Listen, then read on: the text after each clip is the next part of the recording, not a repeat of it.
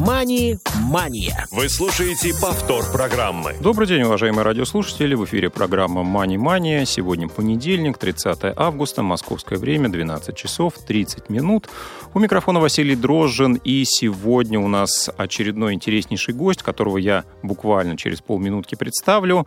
Напомню, что наш эфир сегодня обеспечивают звукорежиссер Дарья Ефремова и линейный редактор э, Ольга Хасид, которые будут принимать ваши звонки э, с вопросами, комментариями э, на номер 8 903 707 2671 можно писать смс-сообщение в WhatsApp и SMS, а звонить на номер в студии 8 800 700 ровно 16 45 или на skype radio.voz, все латинскими символами. Ну что же, сегодня у нас в гостях Ксения Барышникова, начальник отдела нормотворчества и анализа международного международной практики регулирования службы по защите прав потребителей и обеспечению доступности финансовых услуг Банка России. Ксения, здравствуйте. Да, добрый день, Василий, добрый день, уважаемые слушатели.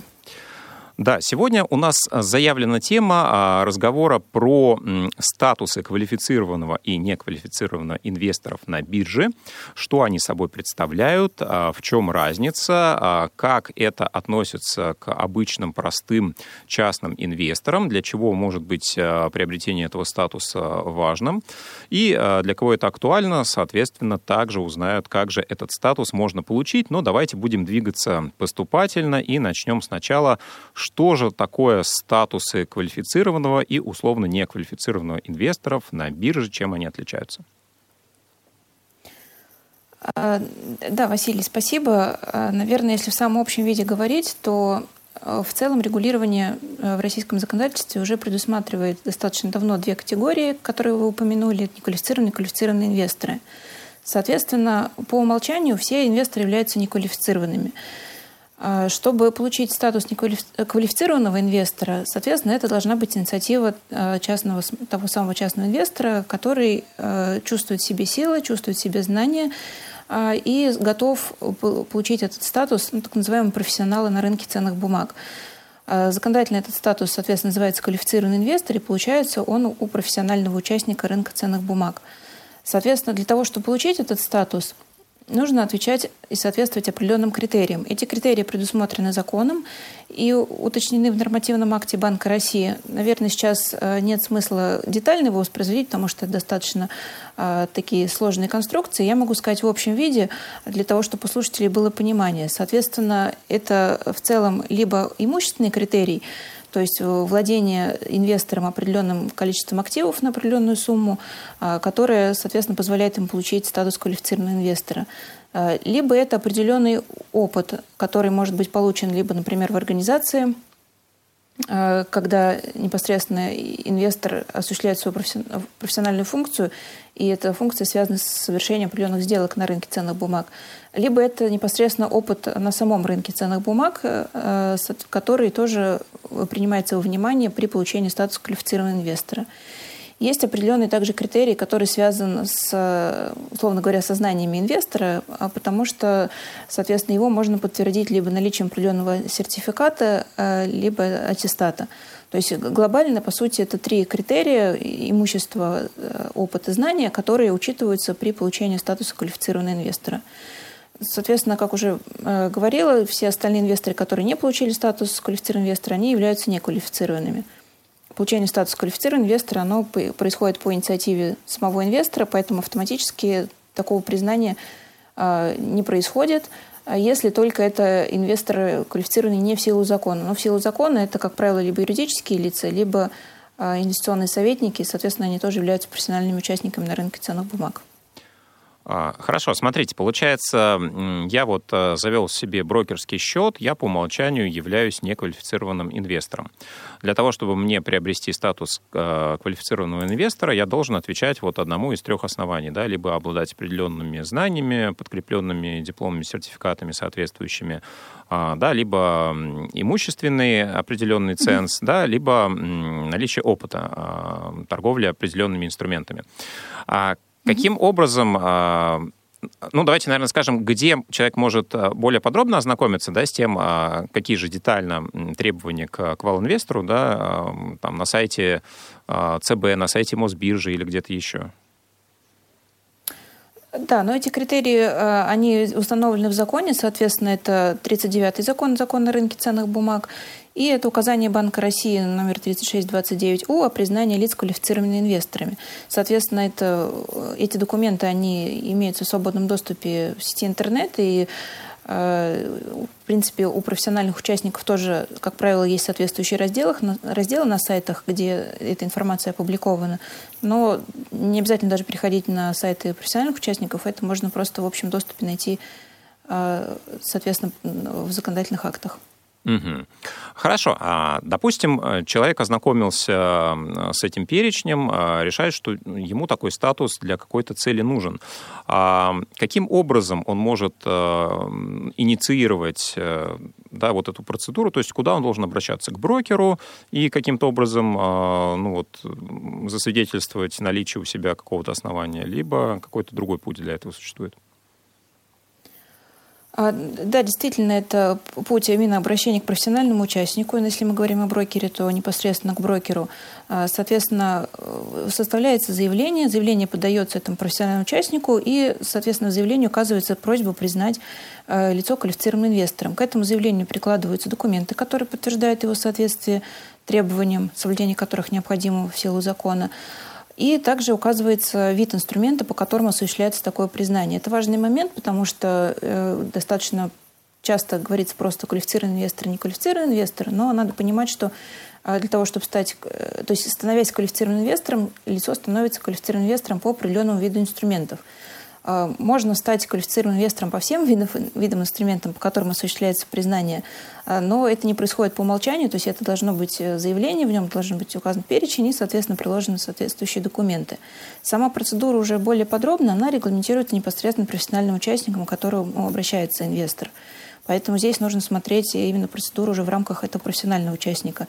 То, что я говорю, это, соответственно, общие требования, которые должны соблюдаться абсолютно любым лицом, осуществляющим признание квалифицированным инвестором. То есть внутри разных брокеров а, процедура присвоения этого статуса, она может отличаться, да, правильно? Ну, она, скажем так, может, наверное, незначительно, но да, в каких-то процедурных аспектах может отличаться. Угу. Хорошо, то есть в любом случае лучше непосредственно у брокера это уточнять. А, хорошо, скажите, ну вот если человек а, задумывается над тем, нужен ли ему статус квалифицированного инвестора, а, какие возможности перед а, инвесторам, перед э, лицом, которое совершает какие-то операции на бирже, открываются с приобретением этого статуса. Да, понятно, что м, есть доступ к определенным инструментам, которого не было ранее. А, ну, можем ли мы перечислить хотя бы примерно по классам, да, а, по принадлежности, что это за инструменты? И есть ли еще какие-то преимущества, кроме ну, непосредственно новых активов, которые, возможно, с которыми возможно совершать операции? Да, но на самом деле, получая статус и вообще принимая решение о получении статуса квалифицированного инвестора, здесь надо очень э, хорошо понимать э, собственную оценку собственных, что называется, сил да, для инвестирования на рынке ценных бумаг, потому что, э, в принципе, это не тот статус, который дает какие-то дополнительные интересные возможности, которых лишен, соответственно, человек, не имеющий статуса квалифицированного инвестора. Это все-таки такой пропуск в более рискованный сектор, соответственно, там намного а, серьезнее возможны последствия а, инвестиционного решения. Если мы говорим о бумагах, которые являются предназначенными для квалифицированных инвесторов, это, как правило, бумаги, которые содержат в себе повышенные риски, как с точки зрения э, рыночной ситуации, ну, там, к примеру, кредитный риск, да, можем угу. сказать, там риск ликвидности. А также это вопросы связанные с возможными убытками для лица, который инвестирует в такие инструменты. И, наверное, закончить можно тем, что это в том числе и вопросы возможного отчуждения этих бумаг. То есть, например, если э, инвестор решил приобрести инструмент, а потом понимает, что по каким-то причинам он хочет от него избавиться, надо понимать, что он свободно это сделать тоже э, ну, так легко и просто не сможет, просто потому что бумага, будучи предназначена для квалифицированного инвестора, он должен найти покупателя, который тоже будет являться квалифицированным инвестором. То есть э, э, ограничений на отчуждение нет, но нужно понимать, что нужно найти спрос. И этот спрос у бумаг, которые имеют э, статус для предназначения для квалифицированного инвестора, он, соответственно, не аналогичен простой бумаге, которую может приобрести любое лицо, в том числе неквалифицированные инвесторы. Поэтому это, по сути, как такие некоторые задачки с повышенной сложностью, которые не столько какую-то привлекательную должны иметь для себя, для инвестора составляющую, а именно а, надо понимать, что только тот инвестор, который чувствует в себе уверенность, что он понимает полностью риски, он финансово э, состоятелен в том смысле, что если возникнет убыток, он сможет его понести без последствий для своего бюджета, который необходим просто в силу нашего там, ежедневного да, существования, то есть какие-то там семейные цели, семейные э, планы угу. финансовые не должны от этого пострадать. А, соответственно, это, как правило, квалифицированные инвесторы, это те инвесторы, которые могут инвестировать а, те суммы, которые они, у них получаются как в дополнение к их собственной там, подушке безопасности, к тому, что является первоочередными средствами для э, своей жизнедеятельности. И, соответственно, если мы говорим про бумаги, опять же, предназначенные для квалифицированных инвесторов, тут можно назвать, например, облигации, структурные облигации, бессрочные облигации. Это все, это те инструменты, которые действительно в себе содержат очень много ковенант, и, соответственно, очень много неизвестных составляющих на момент приобретения. То есть непонятно, что будет с инструментом. Будет, принесет ли он ту доходность, на которую рассчитывает инвестор, или какой убыток она собой может э, повлечь. Или, если, например, говорить про иностранные инструменты, какое будет применимое право. То есть в случае, если какие-то возникают споры, куда, можно сказать, куда бежать. Да? То есть одно дело понятно, что по российским инструментам есть российский суд, ты можешь туда прийти защитить там, свои права и интересы. Если эта э, бумага будет привязана к иностранному праву, тут гораздо больше вопросов возникнет, что в таком случае делать. Поэтому э, приобретение статуса квалифицированного инвестора должно быть очень взвешенным. Оно не может просто возникнуть из желания Э, попробовать э, какой-то новый инструмент, э, который внешне, может быть, подается там, даже зачастую недобросовестными участниками как более привлекательный. Здесь очень нужно понимать саму структуру такого инструмента и возможные риски и убытки. А, скажите, а в плане расчета комиссии за совершение торговых операций у брокера а, статус квалифицированного инвестора на это как-то влияет или комиссия берется таким же образом? Но это, опять же, зависит от э, профессионального участника. В целом это, если, например, говорить о том, что э, комиссия будет варьироваться, а, надо понимать, как бы в силу чего. То есть просто сам по себе статус, он не должен влечь какую-то вариативность в комиссии, потому что это просто будет, э, если, например, она будет меньше для квалифицированного инвестора, это будет каким-то не добросовестным, наверное, манипулированием самим инвестором, стимулирующим его к получению статуса квалифицированного инвестора. То есть э, такого обуславливания э, не должно быть. Угу.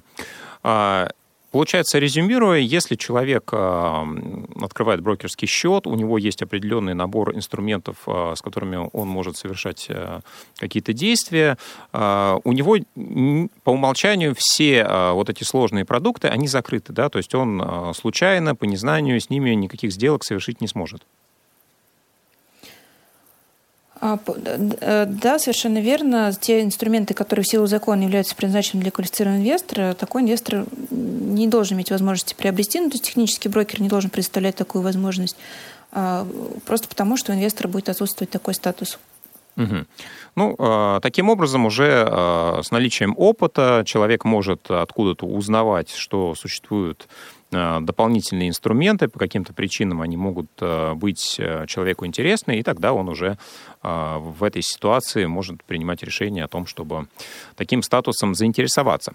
Хорошо, давайте поговорим о том, а, какие изменения в законодательстве произошли, с какого момента они вступят в силу, касаемо дополнительного прохождения тестирования при приобретении ряда продуктов, которые носят общее название «сложные». Да, ну, наверное, тогда последовательно начнем э, касаться этого вопроса. Соответственно, э, процедура тестирования э, внедрена была в прошлом году законом, который вступил в силу в прошлом году, но сама процедура непосредственно начнет применяться с 1 октября 2021 года. Соответственно, это уже практически через месяц. А, эти нововведения касаются исключительно неквалифицированного инвестора. То есть сейчас мы с вами до этого говорили про квалифицированного инвестора. В отношении него процедура тестирования а, никак не будет касаться. А новым, новыми изменениями будут чуть-чуть уточнены требования по получению статуса, но концептуальных изменений не будет. То есть то, что я вам говорила про опыт и знания, они, соответственно, в, в общем формате остаются. То, что касается тестирования, соответственно, мы рассматриваем только неквалифицированного инвестора. Просто часто возникает вопрос, например, что можно ли, пройдя тестирование, получить статус квалифицированного инвестора. Нет, это не так, потому что это просто две параллельные вселенные, можно так сказать. Соответственно, статус квалифицированного инвестора получается по своим критериям, тестирование проходит неквалифицированный инвестор. Прохождение этого тестирования неквалифицированным инвестором э, требуется в случае, если неквалифицированный инвестор э, желает совершить сделку с так называемым сложным инструментом, о котором вы как раз сказали. Соответственно, если сделка совершается с простым инструментом, ну, к примеру, это какая-то бумага из котировальных списков биржи, или это, например, э, пай открытого паевого инвестиционного фонда, или это государственная бумага, ценная бумага Российской Федерации. Соответственно, по таким инструментам э, тестирование проходить не требуется, и здесь э, неквалифицированный инвестор будет совершать э, сделки и давать поручения брокеру так же, как и делал это ранее. Э, если же, например, речь идет о сложных инструментах, ну, здесь, наверное, тоже могу привести пример. Это такие инструменты, как производные финансовые инструменты, маржинальные сделки, ну и ряд других. Соответственно, давая поручения по таким инструментам, э, брокер должен убедиться, что неквалифицированный инвестор имеет определенное понимание в отношении того, э, какой это инструмент, какие риски он себе несет и что, в принципе, он себе, себя представляет.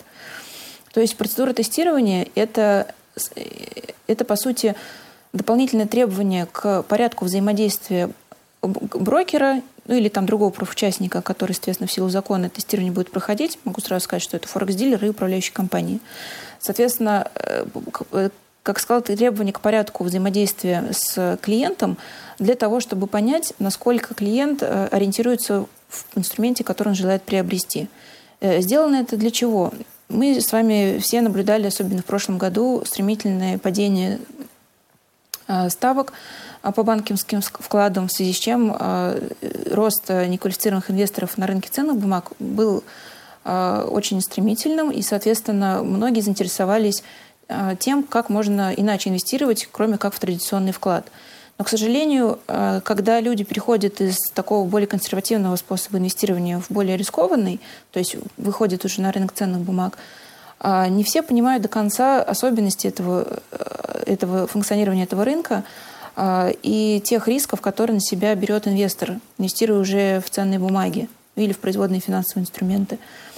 Соответственно, часто этими знаниями пользуются недобросовестные участники, которые могут предлагать а, инструменты, делая вид, что они не менее, наверное, не более рискованные, чем вклады, хотя это совершенно не так.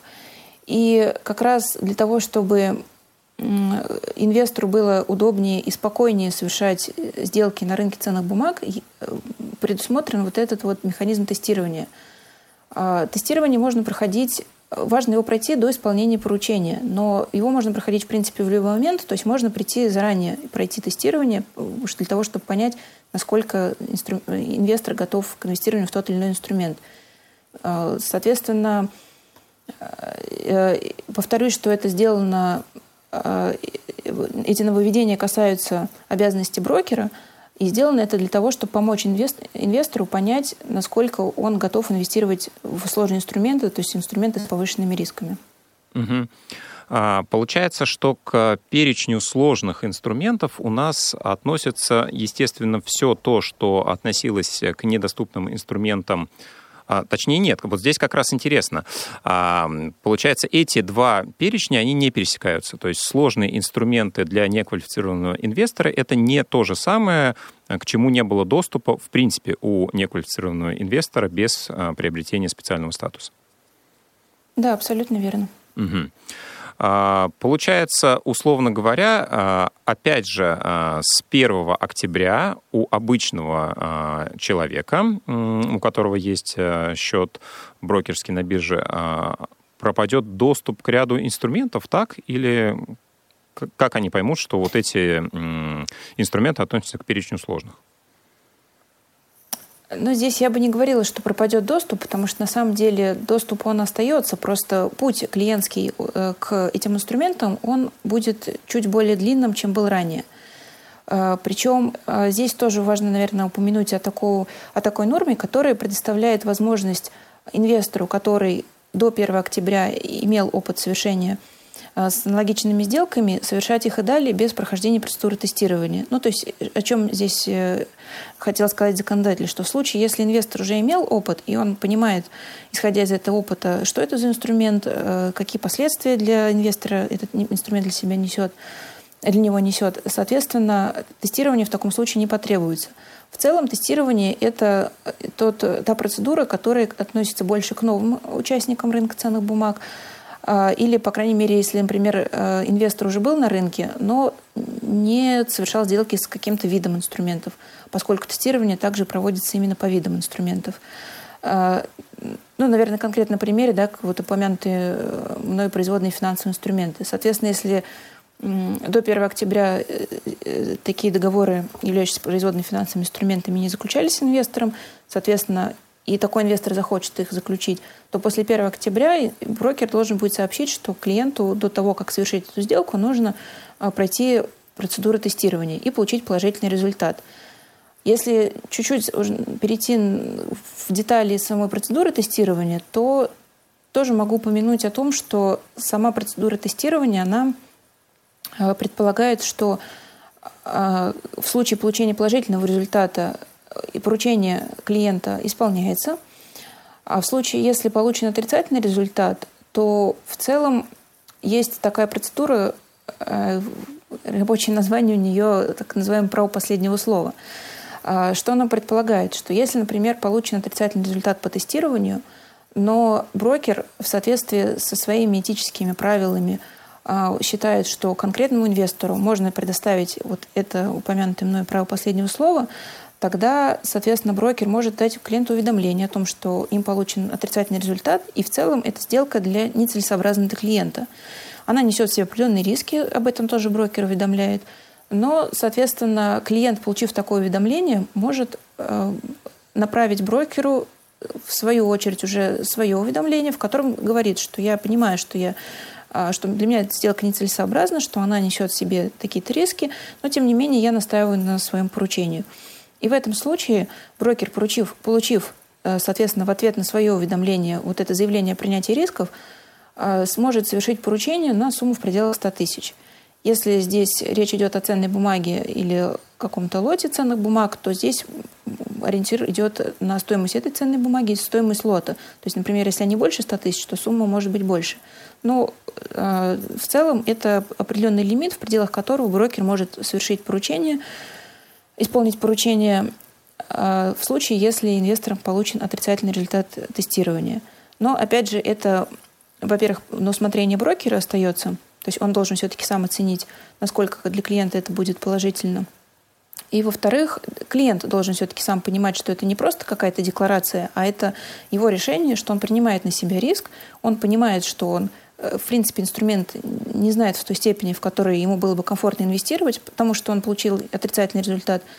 А, и в этой ситуации он совершает сделку и настаивает на ее совершении.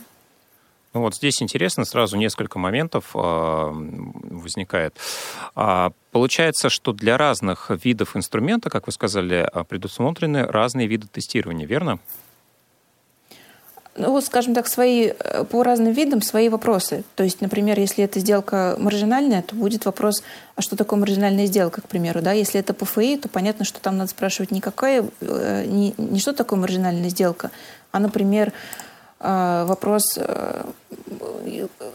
возместят ли, например, убытки от инвестиций на срочном рынке в случае, если они у вас возникнут. То угу. есть здесь э, зависит от, ответы, о, не ответы, прошу прощения, вопросы, они зависят от того, по какому инструменту сдается тестирование. Все эти вопросы, они утверждаются э, базовым стандартом, который уже вот был утвержден как раз недавно, 19 августа, и, соответственно, там можно посмотреть, какие вопросы задаются по каким видам инструментов. А, хорошо, то есть смотрите, получается, а, когда я выхожу на это тестирование, то есть э, я по какому-то признаку э, понял, что есть инструмент, к которому у меня сейчас э, нет доступа, он входит в перечень сложных, и мне нужно вот это тестирование. То есть я могу условно отметить только тот раздел, который относится к этому инструменту. Ну, вот я не знаю, допустим, мне нужен фьючерсный контракт какой-то купить, да, на срочном рынке. Я могу только эту часть тестирования пройти, или я в любом случае прохожу его полностью?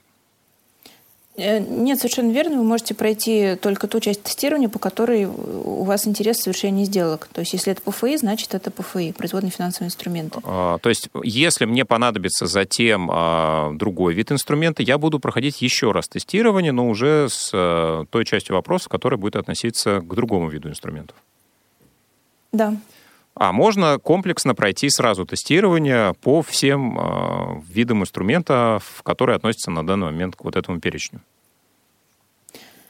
Но это, опять же, зависит от профессионального участника. То есть, если будет такая возможность профессиональным участникам предусмотрена, то в силу закона ограничений на этот счет нет. То есть, если, э, можно, точнее так скажу, что можно действительно пройти по всем сразу видам инструментов, если брокер, соответственно, предложит такую возможность.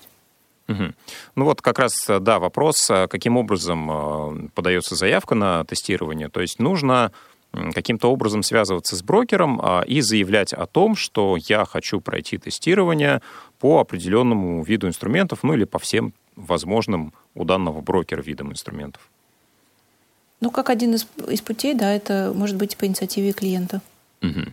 Ну, то есть, или э, по умолчанию э, брокерские организации сами должны уведомлять, что есть такая новая функция прохождения тестирования. Но они, наверное, могут уведомить в инициативном порядке, либо они обязательно должны уведомить, если с вашей стороны, например, ну, со стороны инвестора подается поручение на совершение сделки с инструментом, который, соответственно, требует прохождения тестирования, и брокер, понимая, что у него нет информации о том, что э, таким инвестором пройден тестирования должен сказать, что до того, как я исполню поручение, у меня должен появиться результат вашего тестирования. Соответственно, может появиться только одним способом, если вы его пройдете. Угу. Хорошо. А если э, вот к этому моменту у меня уже были э, совершенные сделки там э, по каким-то, не знаю, товарам сырьевым или по тем же фьючерсным контрактам, да, э, конкретно по этому виду инструментов мне уже тестирование э, сдавать не требуется. А, и, и, скажу так, не совсем по виду. В законе есть э, формулировка, которая позволяет тестирование не проходить, но там речь идет о соответствующей сделке. Соответственно, здесь мы говорим о том, что должно быть соответствие между этими сделками, но это уже, наверное, такие более, больше детали, которые будет э, профессиональный участник определять. А, соответственно, в случае, если это соответствующая сделка была, и она аналогична той, которая совершается вновь, тогда, э, тогда тестирование не потребуется. Угу. Ну и, соответственно, вот э, очень интересный момент э, последнего слова, да, а, получается, опять же, если клиент все-таки настаивает на том, что он осознает все риски совершения сделки с э, определенным видом инструмента, и ему дается возможность в пределах до 100 тысяч рублей совершить операции, а, это по совокупности с этим видом актива не более 100 тысяч или одна операция не более 100 тысяч? Это в рамках поручения конкретного. То есть э, каждое отдельное поручение не может превышать 100 тысяч рублей, но их может быть неограниченное количество. Да. Угу. Спасибо большое. Э, Ксения, затерзал вас вопросами. Ну, э, действительно интересная тема, она новая, и сейчас очень многие люди, которые занимаются инвестициями, пытаются в этом разобраться, в это погрузиться. Спасибо, что сегодня пролили нам свет а, на этот вопрос. Было интересно. А, напомню, что сегодня у нас была в гостях Ксения Барышникова, начальник отдела нормотворчества и анализа международной практики регулирования службы по защите прав потребителей и обеспечению доступности финансовых услуг Банка России. В эфире была программа «Мани Мания». Спасибо. Друзья, услышимся в следующий понедельник. Спасибо еще раз, Ксения. До новых встреч. Мани-мания.